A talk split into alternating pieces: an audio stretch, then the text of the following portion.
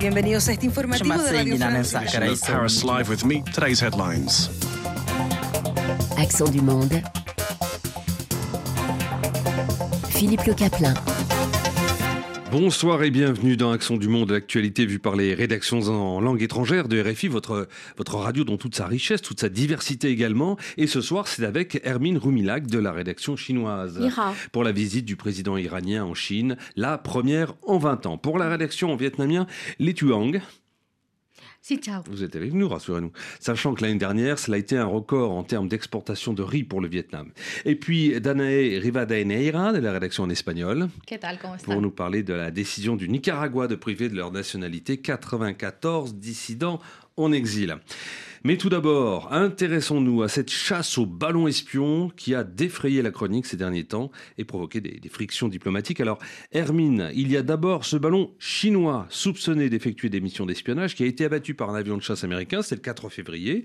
Euh, ça continue de faire parler, euh, mais euh, finalement tout ça a finalement pu passer inaperçu. Oui, c'est ça. Donc, en, fait, c'est un, internaute américain qui a publié euh, la photo de ce ballon mystérieux qui euh, était au-dessus sur sa tête. Donc, euh, quand la photo a été dévoilée et l'opinion publique américaine a été choquée et donc un peu embarrassée, un responsable de la défense américaine a voulu rattraper la chose et donc il a déclaré qu'il suivait la trajectoire de ce ballon depuis quelques jours et seulement son emplacement n'a pas été communiqué.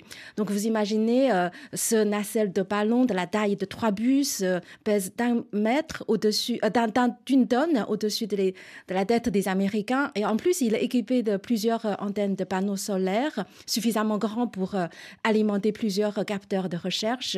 Il a survolé des îles aléoutiennes de la du nord de l'océan Pacifique et puis traverser l'espace aérien canadien jusqu'aux États-Unis, au-dessus de l'État de Montana. C'est là euh, où il a été découvert. Et ensuite, il a fait une trajectoire vers l'est du pays avant d'être abattu. De plus, il est soupçonné, vous avez dit, d'effectuer des surveillances d'espionnage au-dessus des sites sensibles militaires. Oui, mais alors ça, comment est-ce qu'on peut le savoir euh, précisément? Comment est-ce que on peut dire du côté de l'état-major américain que ce ballon espionnait? Oui, ils ont dit tout de suite que ce ballon est chinois et, et c'est un ballon espionnage, mais les Américains n'ont pas voulu dévoiler les détails. Et Pékin, de son côté, a avoué ensuite que c'est effectivement un ballon chinois, mais ils ont nié toute accusation d'espionnage, assumant euh, que ce ballon appartenait à une entreprise civile pour des recherches météorologiques et qu'il est entré dans le territoire américain à cause de la force majeure incontrôlable, c'est-à-dire c'est le vent. voilà. Et plus de détails ont été euh, confirmés, euh, le soupçon, après les récupérations des débris de ce ballon le 9 février.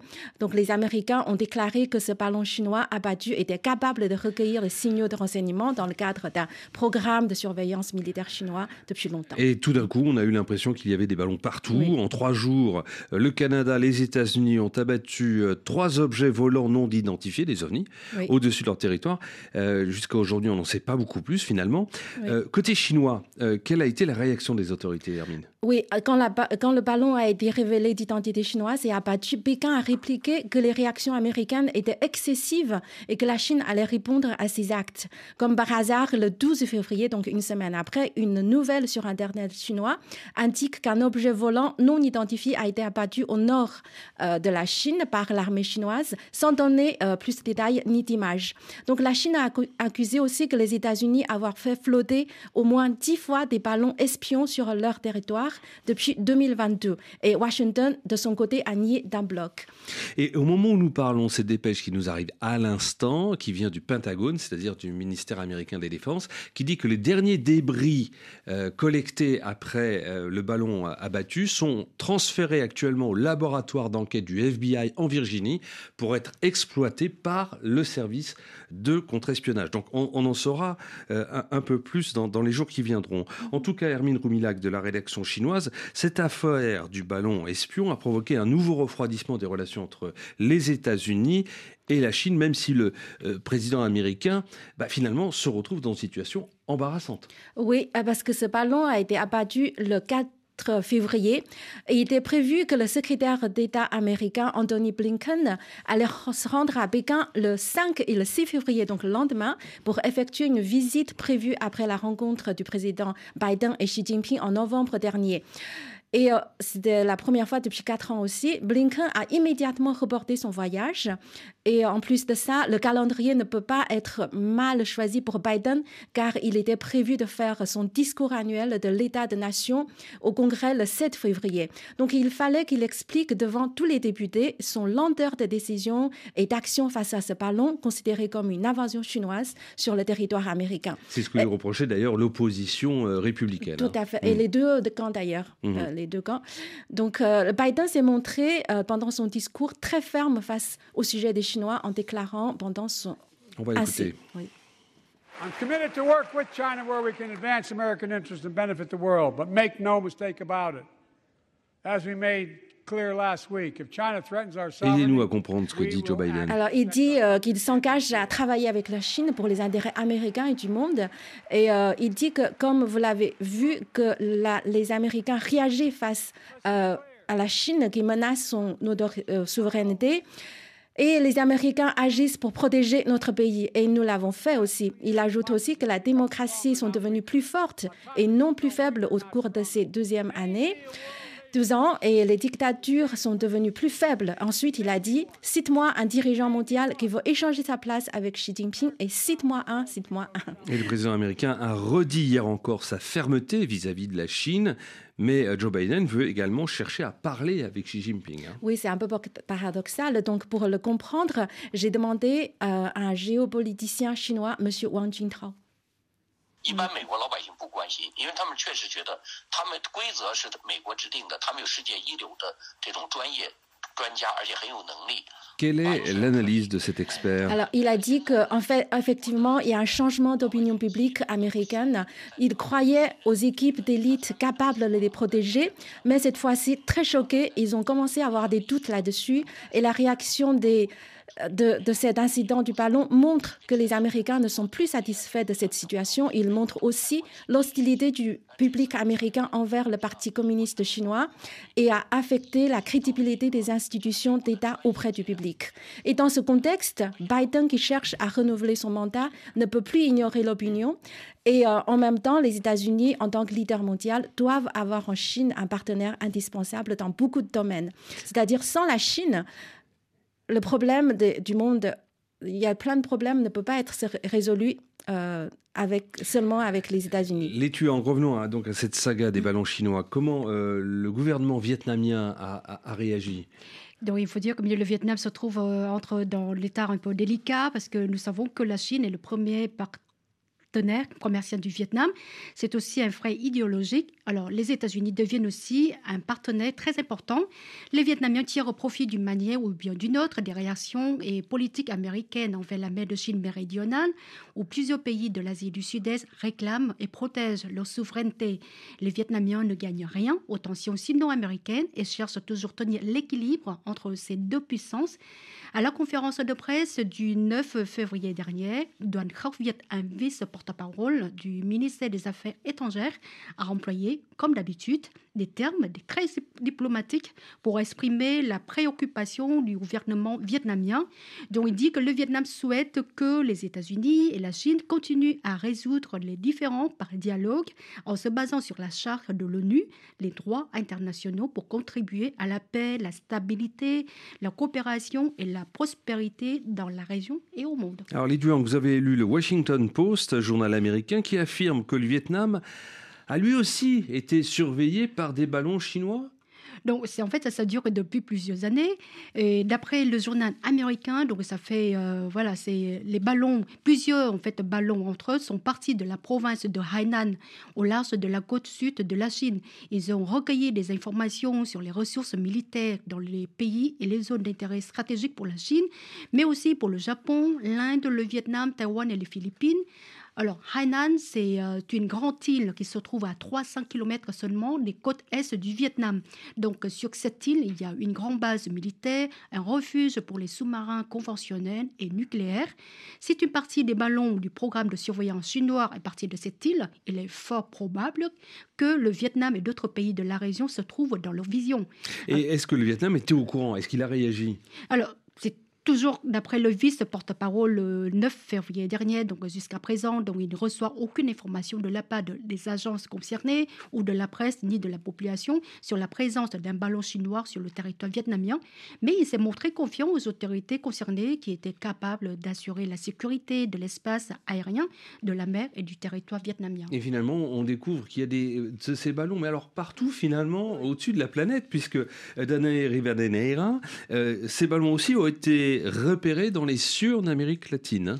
Oui, Philippe. Trois pays de l'Amérique latine, la Colombie, le Venezuela et le Costa Rica, assurent avoir vu passer un second aérostat en provenance de la Chine, qui essaye toujours de soulager les tensions en affirmant qu'il ne s'agit pas du tout d'un ballon espion, mais d'une recherche météorologique. Recherche scientifique ou pas, ce ballon a inquiété les latino-américains. Au Costa Rica, par exemple, ça a été l'utilisateur de Twitter, Silva Record, qui a posté une vidéo de ce ballon chinois. Écoutons. El objeto sigue suspendido en el cielo, es como una bolita brillante.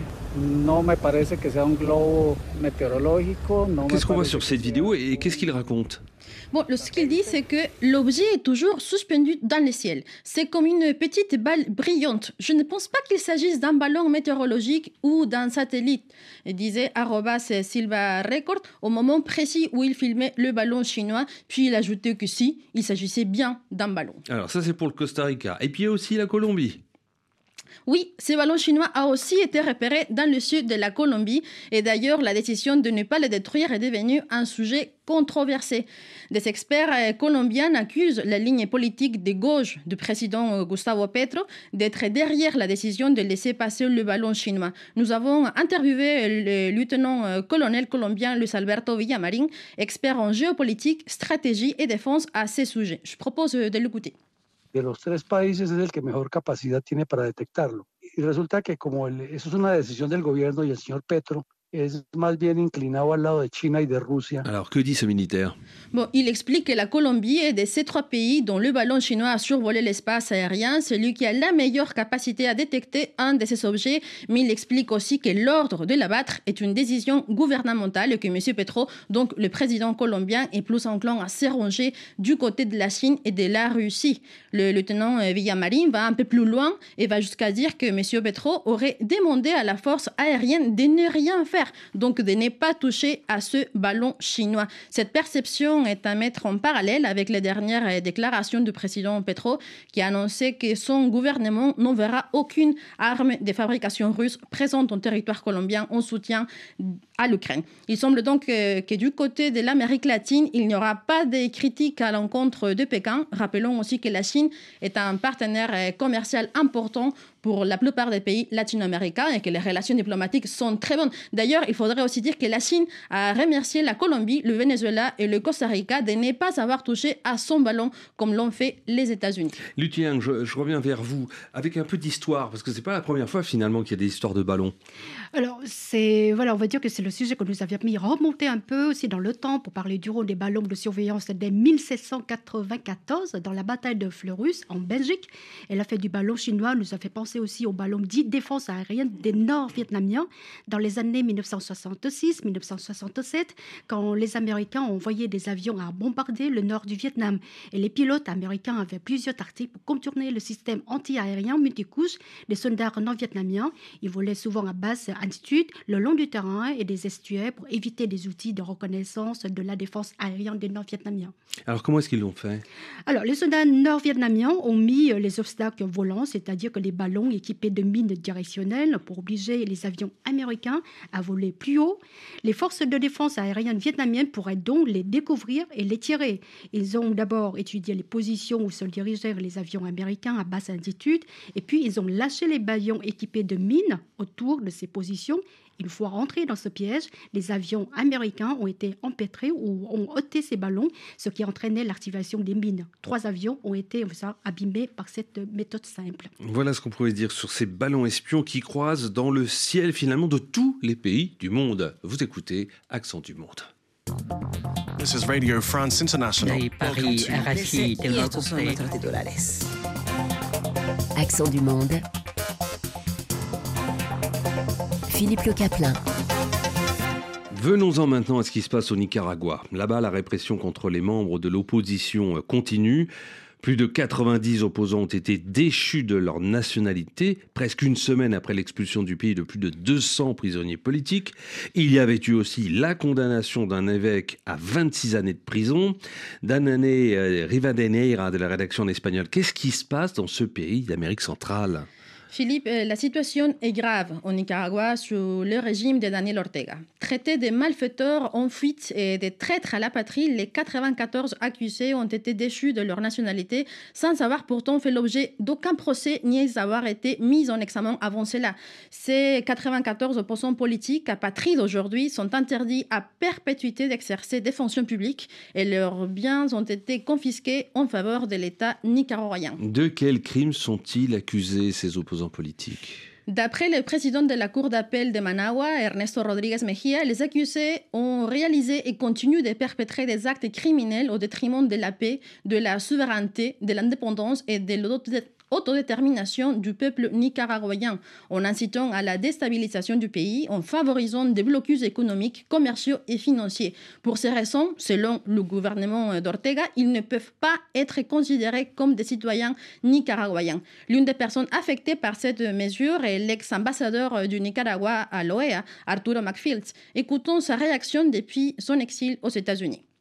La dictadura de Nicaragua me ha declarado eh, la patria, confiscation de bienes, confiscation de todo, inhabilitación. En, en français, qu'est-ce que ça dit?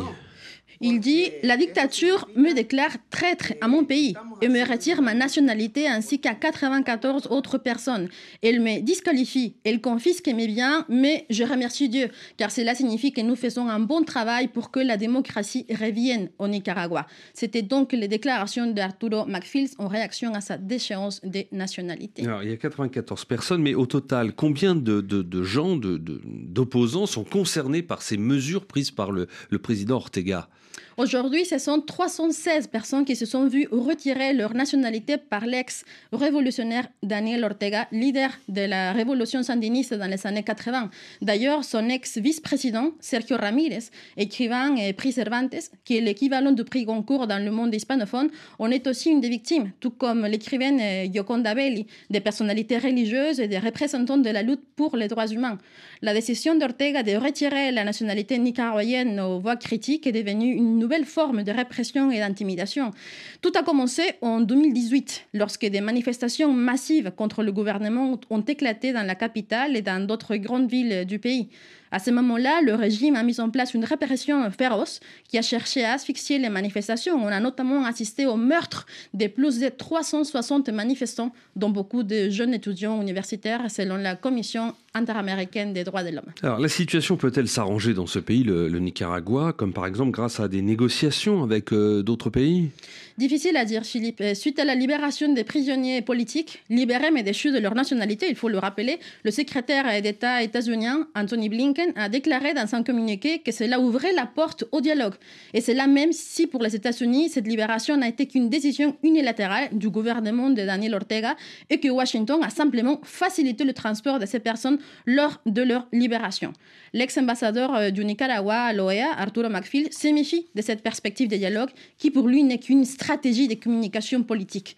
Écoutons ses déclarations. La dictadura de Nicaragua quiere buscar algún tipo de espacio para descompresionar la inconformidad que hay en Nicaragua y una manera de eh, buscar un alivio económico, buscar un lavado de imagen.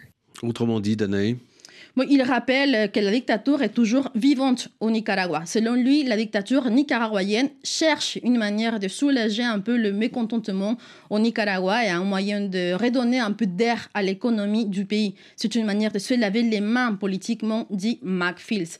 Mais la situation au Nicaragua inquiète non seulement les défenseurs des droits humains, mais aussi le pape Francisco, qui, à la fin de sa traditionnelle prière de l'Angélus sur la place Saint-Pierre, a dédié quelques mots au Nicaragua. Écoutons. Le notizie che giungono dal Nicaragua mi hanno addolorato non poco. E non posso qui non ricordare con preoccupazione il vescovo Que dit le pape François? en français, Francisco en espagnol. Il dit euh, Les nouvelles du Nicaragua m'ont beaucoup attristé. Je ne peux pas éviter de penser avec inquiétude à l'évêque de Matagalpa, Monseigneur euh, Rolando Alvarez, que j'aime tant, et aussi aux personnes qui ont été déportées aux États-Unis. D'ailleurs, euh, l'évêque Alvarez est tenu depuis août pour euh, conspiration a refusé de se rendre aux États-Unis avec le groupe de prisonniers libérés. Actuellement, une vingtaine d'opposants politiques se trouvent toujours sur le territoire nicaraguayen et derrière les barreaux. Voilà ce qu'on pouvait dire donc sur la situation au Nicaragua avec vous, Danae et Rivadeneira de la rédaction en espagnol de RFI. C'est du jamais vu depuis 20 ans. Cette semaine, le président iranien était en Chine. Ibrahim Raisi y a passé euh, trois jours. Alors, Hermine Roumilak de la rédaction chinoise, cette visite a servi à renforcer la coopération entre les deux pays. Hein. Euh, oui, Philippe, et euh, renforcer la coopération, mais pas que, parce que d'abord, l'Iran entretient depuis longtemps de bonnes relations bilatérales avec la Chine. Les deux pays ont signé un accord en 2021 et la Chine s'engage à investir 400 milliards de dollars en 25 ans en Iran. Et en plus, euh, le président Xi Jinping s'est rendu en Arabie saoudite la fin de l'année dernière. On sait que Riyad est l'ennemi juré d'Iran dans le Golfe et les responsables iraniens ont depuis exprimé publiquement leur mécontentement. Enfin, depuis la guerre est déclarée entre la Russie et l'Ukraine il y a presque un an, les relations de la Chine et l'Iran et l'Occident ont pris un virage brutal. Donc les observateurs occidentaux ont eu l'impression que la l'alliance Russie-Chine-l'Iran s'accélère en tant qu'ennemi en Occident. Alors Pékin et Téhéran ont besoin l'un de l'autre, on dirait ça? Pourquoi? Oh, Oui, besoin l'un de l'autre, mais pour des raisons différentes. Pour l'Iran, l'économie a été paralysée par les sanctions américaines. La Chine est une bouffée de l'air, de sauvetage pour euh, économiquement. La Chine est le seul pays qui achète le pétrole iranien, qui permet au régime iranien de payer ses fonctionnaires. Et pour Pékin, il peut profiter du prix du pétrole moins cher que le marché. Et la Chine a aussi besoin d'Iran pour sa place géopolitique l'idéal, pour assurer l'accès de la nouvelle route de la soie vers l'Asie de l'Ouest et profiter aussi de l'influence de l'Iran dans la région pour se faire une place géopolitique. Alors l'Iran n'a pas que des amis. Vous avez parlé de cette visite du président chinois Xi Jinping en Arabie saoudite qui a déplu au régime iranien. Oui, c'est ça. C'était en décembre 2022. À part euh, la visite d'État à Riyad, Xi Jinping a également assisté à un sommet des pays arabes régionaux et a signé des accords de coopération, etc. Donc les relations, ça montre que les relations entre la Chine et l'Arabie saoudite, même les pays arabes, euh, sont sur le point d'entrer dans une nouvelle période de développement rapide. Mais si on regarde l'histoire de la diplomatie chinoise, euh, au Moyen-Orient, on, voit que euh, la Chine cherche toujours à équilibrer entre Téhéran et Riyad. Et en effet, les deux jours avant le départ de Xi Jinping, le vice-président chinois a enchaîné un voyage à Téhéran pour rencontrer le président iranien.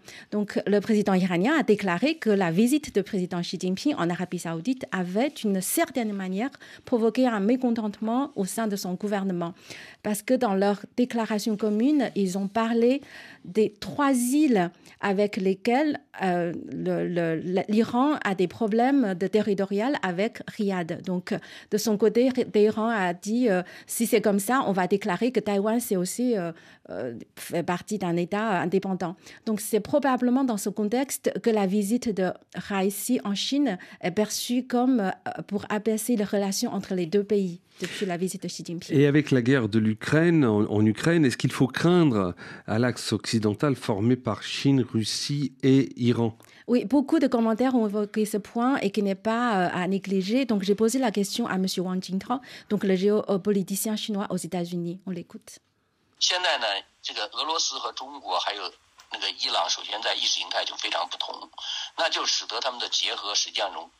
Alors, il parle de la Russie, de l'Iran et de la Chine et de leur rapport. Hein. Oui, c'est ça. Donc, en fait, il ne croit pas trop à cet axe parce qu'il dit que la Russie, l'Iran et la Chine sont très différents dans le domaine idéologique et cela conduit à ce que leur alliance ne soit une alliance temporaire en raison de leur intérêt du moment. Pour la Russie, historiquement, la Chine est considérée comme le seul pays qui a eu des différents territoriaux et surtout, c'est le seul pays qui est capable de reprendre ses territoires.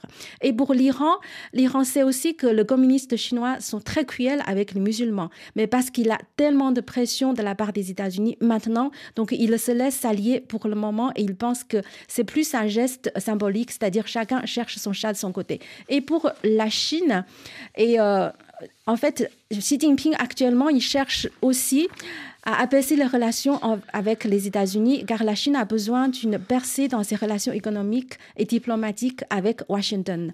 C'était Hermine Roumilac de la rédaction chinoise de Radio France Internationale. Parlons à présent de l'économie vietnamienne avec un bon chiffre, celui des exportations de riz. Elles ont atteint un niveau record l'année dernière, les Tuang. Alors c'est exact parce que c'est une belle année pour l'exportation du riz du Vietnam et en termes de prix et de quantité, le Vietnam a exporté plus de 7 millions de tonnes de riz, rapportant environ 3,5 milliards de dollars. C'est le troisième pays exportateur de riz dans le monde, derrière l'Inde et la Thaïlande. Et l'Asie du Sud-Est reste toujours le plus grand marché pour le riz vietnamien. Et en 2022, l'année dernière, pour la première fois, le riz vietnamien est entré au marché européen sous ses propres marques au lieu des marques des importateurs euh, européens grâce à l'accord de libre-échange entre le Vietnam et l'Union européenne, EVFTA. Et on peut trouver maintenant en France du riz vietnamien dans plusieurs grandes enseignes comme Carrefour, bien Leclerc. Alors est-ce que l'Union européenne est un grand marché euh, finalement pour le riz euh, vietnamien? Alors, l'exportation de riz vietnamien vers le marché européen ces dernières années a connu des résultats encourageants, dit le gouvernement vietnamien.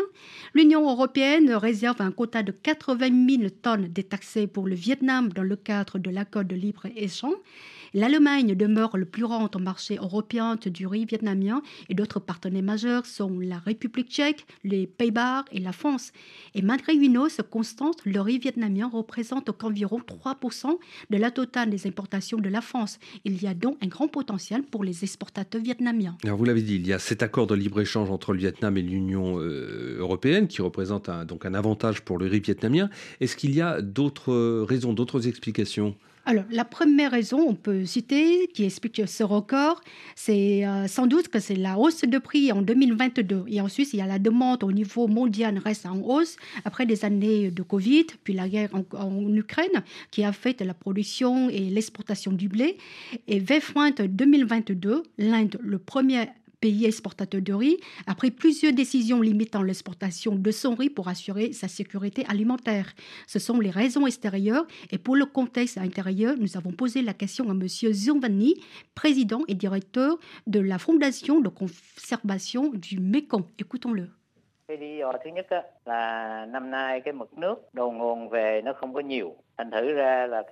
Quelle est son analyse? Alors, il a dit euh, d'abord, en 2022, le niveau d'eau en amont n'est pas très élevé, donc la menace d'inondation n'est pas très grande, parce que c'est quelque chose qui est très courant au Vietnam. Et ensuite, il n'y a pas de grandes tempêtes ou intempéries pendant ces deux, trois dernières années, ce qui donne une bonne récolte. Et la troisième raison concerne la main-d'œuvre. Après l'épidémie de Covid, de nombreuses personnes, notamment anciennes, qui ont quitté leur village natal pour aller travailler dans les zones industrielles aux alentours de Ho Chi Minh Ville, au sud du Vietnam, se sont retrouvés au chômage et restent à la maison. Il y a donc une source abondante de main-d'œuvre directe sur le terrain. Et pour ces trois raisons, il a ajouté le prix. Cela a poussé le rendement du riz plus haut que les années précédentes. Et puis il y a aussi, euh, on parle de quantité et de prix, mais y aussi la qualité du riz qui est peut-être différente. Alors, c'est exact parce qu'il est important d'augmenter la euh, qualité pour pouvoir céder aux marchés existants comme l'Union européenne, les États-Unis, le Japon ou bien Singapour, etc. C'est le résultat d'une politique mise en place il y a quelques années par le gouvernement vietnamien, d'après le directeur Giovanni de MCF.